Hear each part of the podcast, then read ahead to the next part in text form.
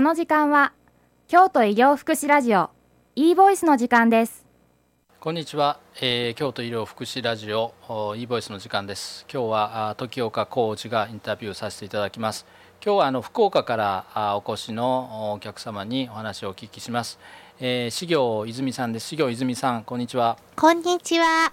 えー、資行泉さんはですねあの実は発達障害をお持ちだということなんですが、えー、どんな障害なんでしょうか？はい。発達障害のアスペルガー症候群という診断をもらっています。私は広範性発達障害と注意血管多動性障害の2種類を持っています。非常に難しい名前の障害なんですがどんなあ症状があるんでしょうか？はい。一つのことに集中すると他のことが全く見えなくなります。関心のあることとないことの差が極端に激しく一般の度を超えています。そのため生活全般の掃除洗濯炊事に大きく弊害があります。人の気持ちを考える思いやることが弱く一方的に自分の考えを述べることは得意ですが雑談などの会話を苦手とします。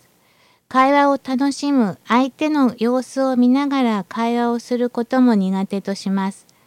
感覚がとても過敏で、テレビ音楽などの音が苦手です。人との関わりを一番苦手とし、集団の輪の中に入ることがとてもきつく、4、5人の輪の中で極力会話をするように心がけています。注意力が弱く、またヒアリング能力も弱いため、仕事上のミスがどうしても重なります。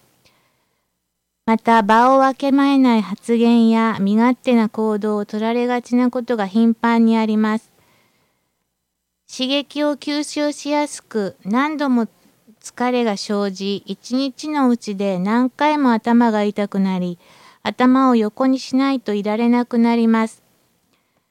社会生活を行っていくことに圧力がかかるため、二次障害で必ずうつ病に定期的になります。そのため、すべての連絡手段を突然自ら遮断してしまいます。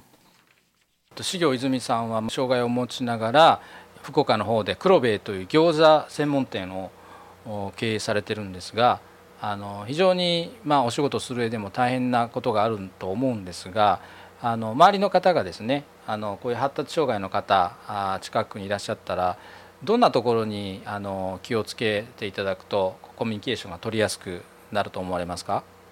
はい。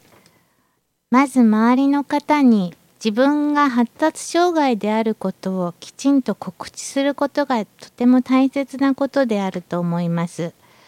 私も周りから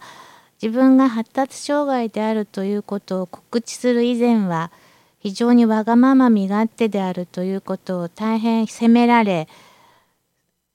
仕事をしなくてもいいと従業員から言われたり大変なトラブルを起こしてしまったんですがその原因が何かっていうことをきちんと周りに伝えたことでかなりかほとんど改善されました。一人になりたがったり連絡を突然しなくなったりしますがわざとではなくそうせざるを得ないほど大変きつい状態に陥ってしまっていることを周りの方が知ってくださったことまた仕事でもわがまま身勝手とよく言われてしまっていたんですが社会生活を送ることがとても大変でさらに不安を感じます